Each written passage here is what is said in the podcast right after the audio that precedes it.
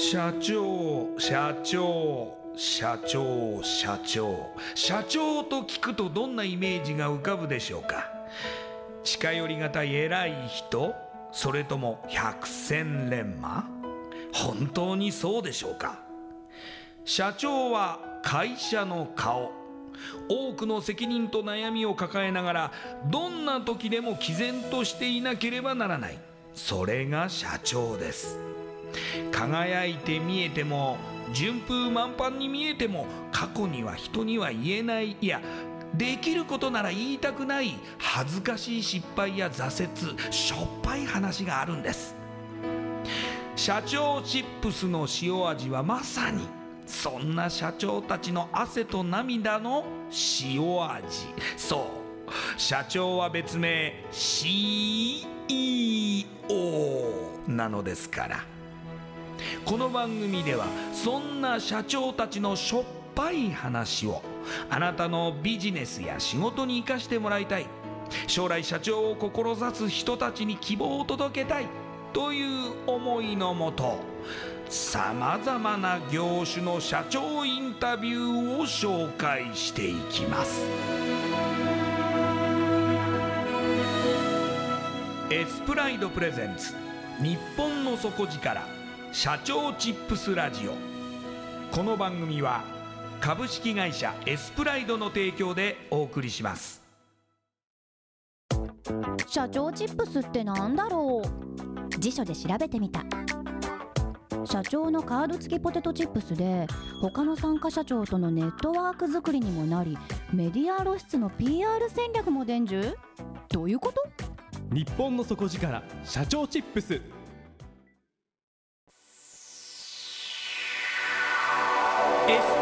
レゼンツ。日本の底力社長チップスラジオ。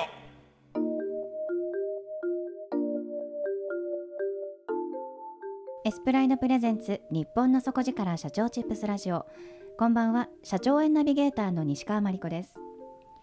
今夜のゲストは株式会社三期代表取締役丸山和弘さんです。丸山社長よろしくお願いします。よろしくお願いします。こんばんは。こんばんはではですねまず私の方から丸山社長のプロフィールご紹介させてください。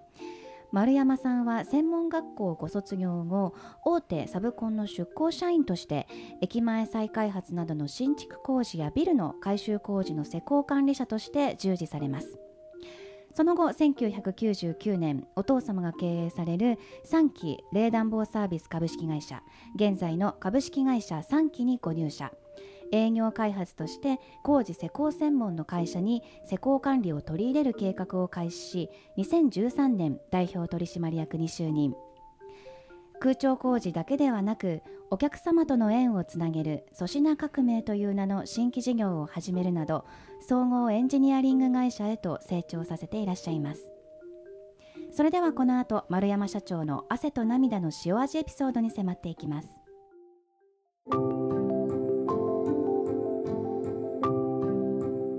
丸山社長、はい、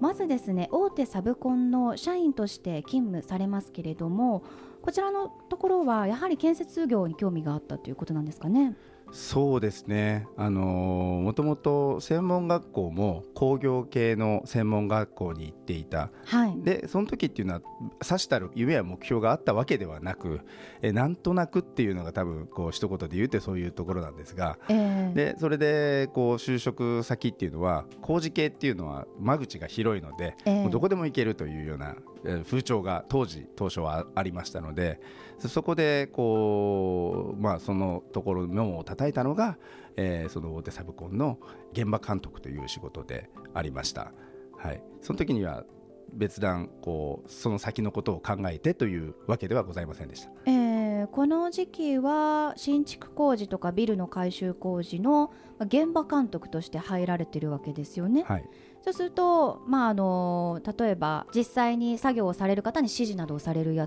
役割ということですよね。そうですね、はい、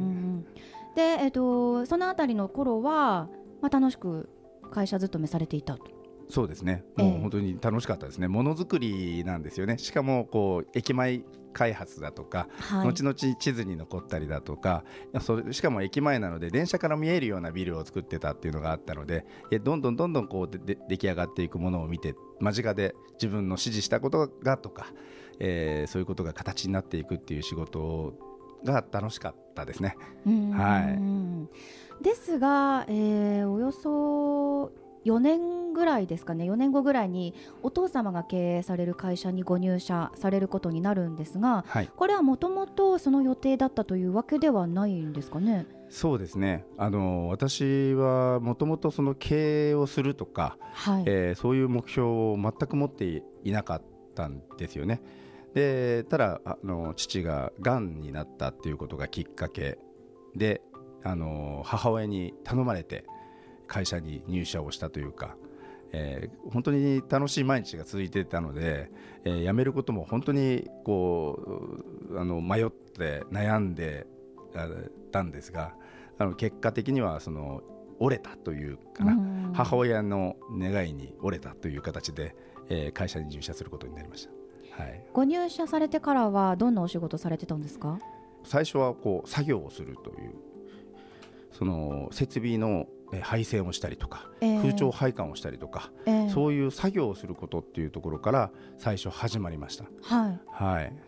立場としては、立場は、えーなんだろうな。最初は特に大きい会社じゃないので、えー。えー立場というか名刺に肩書きがあってっていうことではなく多分父からしたら、まあ、みんながやってるその修行みたいなうん。形で最初はスタートしたのかなっていうふうに今思えば思う。ますね。うん。はい。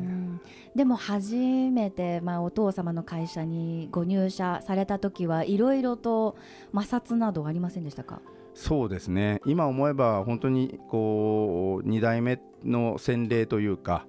えー最初こう勤めた時はみんなと同じ釜の飯が食べられるっていう感覚がありましたけどやっぱり2代目として、えー会社に入ると自分が休憩室に行くと、えーみんなみんなのしてた会話が止まるみたいな、そんな洗礼を受けるというかそうですよね。こがスタートでしたね。だってはい。周りからすれば次期社長なわけですからやはりそんなあの簡単にはい。フランクには話せないですしね。はい。ただご自身は全然そんなつもりはないからちょっとそのあたりで孤独を感じたりもしますもんね。そうですね。そのギギギャップについていけないですよね。はい。はいそういうのがありましたね。うーんその後、まあ、営業なんかの立場でもあったりとかその営業開発をされるということになりますけれどもそのあたりはやはりもともとのお父様の会社の体制だったりサービスだったりというところも変えようっていう自分の中には考えがあったんですかね？そうですね。あの私そういうこう経営者になるってこう高い志がなかったんですが、まあ、キャラクターというかもともとの性格からですね現場に行ってもやっぱりお客さんという立場の方とすごく仲良くなっちゃう。仲良くなっていくとその先に仕事が発生するというかやはりその情報を取りに行くっていう仲良くなるイコール情報を取りに行ってたんだっていうことに、まあ、今は気づくんですけどあの仕事が生まれていくんですね。あの現場でさ作業をしているのに仕事が生まれていくっていう感覚を知っていく、えーし、えー仕事を通るとやはりなんてなんていうかな。やっぱりお客さんを見ていかなきゃいけない。その視点っていうのが、まあ、自分に合っていくっていうことになんか少しずつ気づき始めたっていうそんな時期だったですかね。うん20代ですからまだはいなんか直感的なえー感じでやってるのが日々だったですけど。えーはいそうやってまあがむしゃらに向かっていく中で割とその、まあ、会社のこともよく分かっていって、はい。じゃあその今の課題を解決するには何をすればいいのかということもだんだん見え出した頃にはい。やはりご自身の考え方とか生き方さえも変えるような出来事があったって伺ってるんですけれどもはい。何があったんですか、あのー自宅の階段から落ちてええ。実はその事故に遭いましてええ。で頸椎を打って、えー半月間の意識不明の重体になってしまうんですね。半月もですか？はい、はい。でその半月その日がですねちょうど結婚式の、え5日前、ええはい、5日前でありそれから入籍の1日前でもあったんです。うーん。はい、で、えーまあ、医者からの宣告っていうのはむごいもので記憶喪失戻らない。記憶喪失、はい。し左半身不随。それから植物人間言語障害、えーこれが80パー85%以上の、えー可能性でそのどれもが起こりうるっていうふうにその後遺症として残るっていうふうに、うん。あの家族には宣告されたんですよね。はい。はい、で、えーまあ、そんな中でですね、あのーうちの今の奥さんになるんですが、はい。はい、今の奥さんはあの待つことをこう決断したというか、まあ、だから1日後に結婚する予定だったのにはい。相手は意識不明になってしまった、はい。でもそこではい、今の奥様は待ってくださったってことですね。そうですね。本当に私あの弟が3歳下の弟がいるんですよね、はいはい。で同じ会社で働いていたんですよ。はい。であの弟弟がですねもう本当にその当日に先方の家の玄関でこう土下座をして、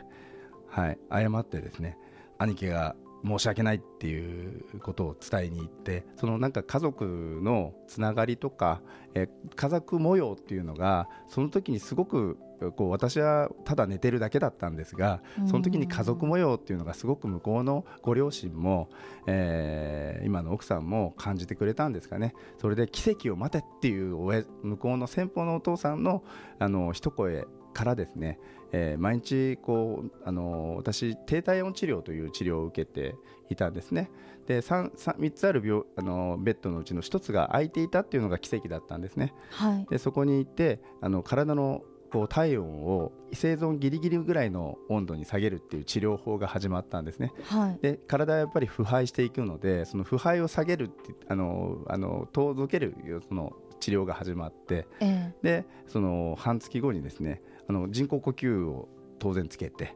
でそれで半月後にこう目を覚ました。という。でもまさにでも奇跡なんですよね。そうですね。はい。だってお医者様は何かしらの、まあ、後遺症が残るもしくは大きなことを覚悟してくださいってご家族に伝えてたのが、うん。今現在は、まあ、ご自身では特に不調な部分は感じないですか？そうですね。ないと言ったら分かんないですけどそあのなんならそのせいにしちゃってますね。これはあれだからっていうふうに 言ったりしてますけどね。今は本当に10年は口にすることもできなかったんですね。うん。うん。ですけど、まあ、今ではあの10年あの5年以内はそういう症状が先生からですねそういう症状がいつ起こるかもしれないという時限爆弾付きみたいな形で、えー病院を後にしたっていうのがあったんで日々の生活の中で今日の日は最後かなっていうようなうん。あのことをこう常にこうどんな時も感じるこう生活というかうん。あの長女が間もなくその結婚して長女が生まれたんですね、はい。33歳だったと思います。で長女が生まれた時もその喜びの最中も常になんかそれをこれが最後かなとか、うん。えーっていうふうに思うように生きたというか、うん。そういうのがありましたね。はい。いやでもそれぐらい人生観変わるぐらい大きな出来事ですよね。はい。社長にとっても社長のご家族にとっても、はい、でそんな中で死生観が出たというか人は死ぬんだな今日が最後かもしれないとかそういう思いでこう生きてたことがですね本当にこう今の糧になっているというか生きる力になっているっていうのはあの振り返ればですねその分岐点っていうのは私にとって非常に大きな、えーうん。出来事だしうん。今の普通の幸せであることとか、えー毎日普通であることっていうのがこう幸せに思える瞬間というか感動を持てるというかそういう風になりましたかね。はい。そして、えー、と会社としましてはこの後2013年に代表取締役に就任されるわけなんですが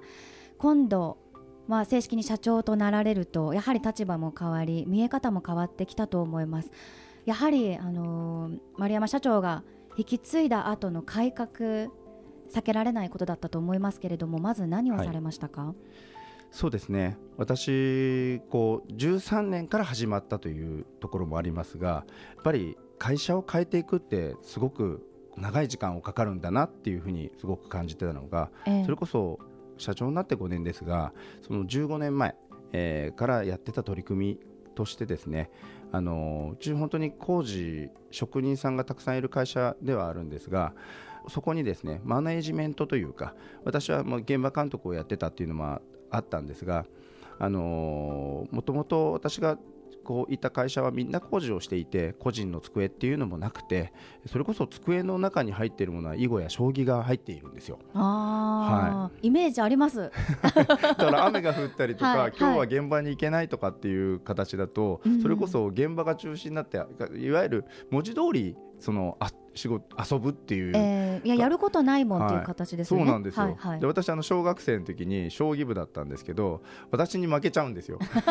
それほど強くもないぞっていう、えーところだったんですよ。はい。であのーまあそんなそこに未来が見えないというか楽しさが見えてこないっていうのがあったんですね、うん。それで別にそのうちの自分とこの会社で社長をしたいっていう思いはなかったんですけど外から学んだものもあったしもともとまあ父あの経営の中でいたのでなどんな物事からも経営的に物事を考えるというのは自然にできてたのかもちょっと知れないんですね。えーでやっぱりこれは変えなきゃいけないなっていうふうに自然に思っていてですねで一人一人の机そしてそこにパソコンがあって、えー今から15年前になってくるとパソコン1台もすごく高い時代だったんですね。そういう時代だったんですけど、まあ、それが逆にできるのがあのわがままで言ってそのそれが実行できるのが2代目だと思うんですよね。うんで、えーそういう形で IT 化をしていくことがまず最初の始まりでしたね。であの現場はただその現場行って工事をすればいいっていうだけではなくて業務のさまざまなところを管理もできる、えー見積もりもできるあのパソコンを使って CAD で、えー図面もかけるちょっとした設計もできるそしてお客さんと話してサービスもできるっていうですねよくあるその工務店の社長みたいな、えーいう立場で仕事をした方が、あのー楽しいだろうと。やっぱりその物事を決めていくいけるっていうのは楽しいことだから。だからその職人はただ現場で工事をすればいいっていうところのステージから、えーその守備力をこう顧客に合わせていった。そうするとおのずと仕事が自分に来るようになるしうん。仲間も集まってくるようになるし自分で売り上げを上げられるようになるっていうふうにですね工事をする職人さんの形からはい。その仕事を取ってですね、えーそのサービスエンジニア、まあ、もっと言えばその経営者のような動きをできる。そんないうそんなような職人を新しい職人の定義っていうのをですねうん。こう作りたいっていうのをを掲げてはい。ただそれは簡単にはいかないのでえーそれこそパソコンをやれっていう話をして辞めちゃう社員もいらいるしはい。最初特打ちとかあのブラインドタッチができるような遊びから入るような、はい。そんなところから始めたんですが、あのまあ、そういうこうパソコンに慣れ親しむようにですねそんなところから始めましたが15年の時をが必要だったなっていうただ、うん最後その私が2013年からですねにはですね、まあ、社長だから何かっていうことではなかったような気がするんですよね。うんうん、もう最初は今思えばその15年前から始まってたんじゃないかなって一つ何かを変えよう、えーその変えるための行動を起こすことそしてこ起こした行動を、えー継続してやめないことっていうのを、まあ、続けてきた中であと社長になった時にやっぱり感じたのはですね気づいた仲間というかあの私は2代目の代表ですのでもともとにいた社員がですねあの自分が社長になったことでですね迎えてくれたことっていうかあのそれが一番なんか嬉しかったというかあうん。の変化したことというかみんなが僕についてきてくれるそうん。のその感覚ですかね。うはい。ん当時はやはり現場もいきなり社長が変わったことによってもしくはその丸山社長が会社に入ってきたことによっていきなり、まあ、あの現場にいて仕事をするだけだったのがパソコンやってくれとかもっといろいろなスキルを身につけてくれって言われて、なんでだよってなったと思うんですがでもそれはやはり外から見ると一人に与えられているあの研修内容も充実してますしスキルをやはり会社が身につけさせてくれるっていうことですごく、まあ、いい場所なはずなんですよね。はい。それがやはりその会社で理解されるのに時間がかかったということなんですが現在は状況いかがですか？売り上げで言えばその当時からの売り上げはもう5倍ぐらいに。5倍？5倍ぐらいになってますかね。社長様々ですね、敏腕経営者ですね。いやあのねわ通常だと小さい会社ってし社長が営業みたいな形で仕事を集めてくるっていうことから、はい。えー今は社員が仕事を集めていくっていう、うん。そのステージを社あの社員に、えーそして会社はその身を拾っていくっていうような形がなんか自然とできてきたというか。あのそういう形が多分今の形を作ったのとやはり技術系の仕事なのでやっぱりその資格を積極的に取らしたりとか、はい。えーその時間を作ったりとか、はい。えーその環境を作ったりとかっていうことで社員それぞれのスキルとそれからあの自信につながったっていうことがその仕事が集まってくるっていう状況づくりですかね。それに土台としてこう変化をしたことがですねあの大きいのかなというふうに思います。また最近では新規事業も始められてます。はい。これが、えっと、お客様との縁をつなげる粗品革命ということなんですが、はい。これどんなサービスなんですか？はい。えー、と今、粗品革命そしてそれを結びというものもですね商標登録商標ね。商標はい。登録をはい取ってるんですが、あの粗品ってあるじゃないですか。いわゆるあのええ。年始のおタオルとか、ええ年末のカレンダーとか、はい。よく保険屋さんとか銀行マンとかがよく持ってきますよね。でもともとその粗品っていうのは人に物をタダであげるっていう行為そのものなんですよね。であのタオルで言えば、あのー落江戸時代に落語家が、あのー路地裏に、えー門を入れた手ぬぐいをお配りした、えーその姿がやっぱり粋で、あのそれを商店企業が真似をして今なおあの年始のおタオルとして続いている。えでもその心っていうのはまあ失われている。っていうことがあって今それをですねこう現代に、えーその新しい文化を作るっていうのが私の今の夢でありまして。あのーなんでそんなことをやるのかと。全くその設備屋なのであの建築設備の仕事をしてるんでなんでそんなことをやるのかっていうのがもともとその下請けだからの脱却だとか、えーもう本当に建建設業って作り終わったら切れちゃうビジネスっていうふうにどっかで思い出したんですよね。で私あのその社長でそれこそ2013年社長をやった時から外にやっぱりこう情報を取りに取りに行ったりですねいろんな交流を得をで外に出ることがやっぱりこう多くその機会が多くなりまして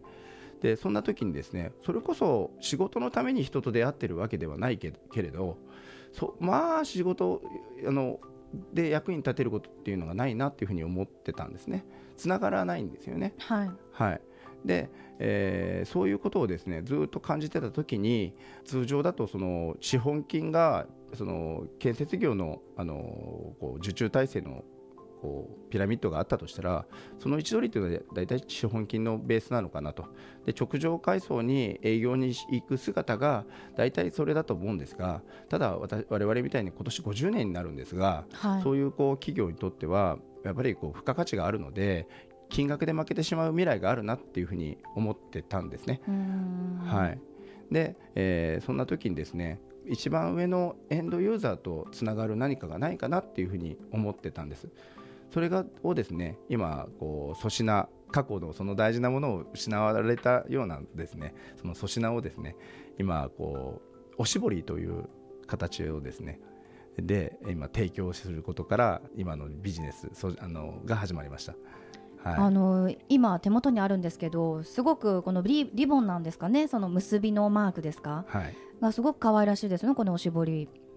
そうですね。で僕そのおしぼりがですねその感触的にはすごくこう良くてあのよくあの新幹線のあのグリーン車に乗るとですねあのダンディハンスのおしぼり配られると思うんですよね。であれあの弁当を食べてる人っていうのは、はいはいそれを使ったりすると思うんですがじゃあ使わない人どうかって言ったら結構持って帰ったりするしません、うんうんうんはい持ち帰りをしたりしていざってという時に使うっていうようなことあると思うんですよ。はい、であのそこもちょっとヒントというか、まあ、あのもあるんですが上質なおしぼりっていうのはあの人って使わないで持ってたりするんですよね。あー、はい。確かに。はい。はい。そうするとですねノベルティなんです。粗品粗品に会社名を入れるとノベルティになるんですね。ええ。はい、そうすると、あのー新幹線で言うならばダンディハンスのおしぼり持ってるぜになるわけですよね。チラシとかカタログって割と人ってすぐ捨ててしまうじゃないですか。はい。ところが上質なおしぼりが入っているおしぼりって捨てないで持ってたりするんですね、うんはい、で私自分の会社の名前を入れたおしぼりっていうのをそれこそ最初にやったやり始めてから人にどか渡ししてたんですよ。はい。そうすると直接渡した人はいいんですけどその人がいろんな人にまた配るもんだからそこまでは私把握できないじゃないですか。ある時にうちのホームページの観覧率が2.5倍とか3倍になったんですよ。ええ。でそれなんでだろうって思ったらですねうん何が起きたんだってなりますはい。ね、、きっと多分そのもらった人たちはその上質なおしぼりここにアクセスしたら買えるのかなって。あ おしぼり作ってくれるのかなって。そうなんですよ、はい。で僕そのおしぼりをですね今いろんなこう金融機関とかで実は講演とかをしてるんですね、はい。あのあの営業のトレーニングみたいな形で行ってるんですよでそのおしぼりがですねあの上質でいわゆるその引っ張っても切れなくてあの感触を見てもらったりとかっていうのがありますよね。で例えばタオルを渡した時にそこで会話って生まれないじゃないですか。はい。カレンダーであればはっきり言ってひっくり返った状態でくるくる丸まった状態でそこで会話も生ま生まれないじゃないですか。はい。粗品っていうのは使いながら相手を思い出せたりとかそれそういうものがもともとの意味合いなんじゃないかなっていうふうになんかこうフィードバックして昔の人みたいな感覚で世の中を見るようになったんですよね。はい。はい、でそのおしぼりをあのお渡しする前におしぼりをお分けしてみな説明をするんですね。っていうそのおしそのおしぼりを説明する姿そのものがですねそれを私あのコミュニケーションの中で対空時間って呼んでるんですよ。はいはい、ただ渡して終わりっていうんではなくてそこからその会話になり、うんうんで、えーっていうことでいろんなパッケージを今作ってですねライフスタイルになってるというか、はい、なってます。えーま、もうそもそものその3期、えー空調工事の事業においてもいろいろ組織改革などもされてきましたしこの今のおしぼりの新規事業の発想もそうですけれどもいろいろな新しいアイディアを会社に投入してきた社長ですがこれから社長になりたいという方もこのラジオを聞いていらっしゃいますので、まあ、2代目の社長としての重責を背負いながらも新しく改革を続けてきた社長からですね何かアドバイスやメッセージなどをいただけると嬉しいのですがお願いできますか？はい。えーこう続けてきて気づいたことがあるんですよ。自分で選んだ道ではないんじゃないかなって割とその2代目とか3代目の方って割と共通してるんじゃないかなってすごく思うことの一つにやっぱり自分でこう決めた道ではないっていうようなそういうような、えー感覚なんですね。どっか他力本願というかあのそんな時って何も受け止めることができないんですけどでも結果的にですね、あの自分が辞めなかったのも自分、えー入ったのも自分続けてきたのも自分ってなった時に積み上げてきた時に全て自分が決めた道なんだとそういうふうに思った時にやっぱりこう大きな変化が起こったというか、はい、ちょっと2代目に向けたメッセージみたいになっちゃうんですが、うん。あの本当にそこがこう続けてきてよかったなっていうふうに思うんですよね。あとこう何でもチャレンジしていくっていうことというか人生の目的ってお金をこうあ大きなお金を集めることではすごくなくてこんなに勇気を持てたとかこんなに誠実になれたとかこんなに人に感謝するようになれたとかやっぱりそれはこうチャレンジし続けること、まあ、そういうことの中からいろんな人にまた支えられて、えーいるんだなっていうふうにすごく思うんですよね。うんはい、なので、えーチャレンジしすることなのかなっていうふうに思います。やはり今年で50期を迎えている3期というお父様から受け継がれている会社を守る守る中でいろいろと変えたくないこと変えなければならないことに対する葛藤の日々、はい、そしてまたご自身が転倒の事故によって一度意識不明になられたでも復活されたっていうこの与えられた命みたいなものに対してのはい、向き合う丸山社長のすべてを包み込むような、うん、大きな包容力とまたなんかこう日々を楽しんでいらっしゃるようなそんなお話が聞けたような気がします。はい、ありがとうございます。はい今夜のゲストは株式会社三期代表取締役丸山和弘さんでした。ありがとうございました。ありがとうございました。インパクトのある PR がしたいけどどうしたらいいのか。採用の時学生の印象に残せるようなものがあればな。社長同士のつながりを作りたいんですけど。社長さん悩んでいませんか？その悩み解決しましょう。日本の底力社長チップス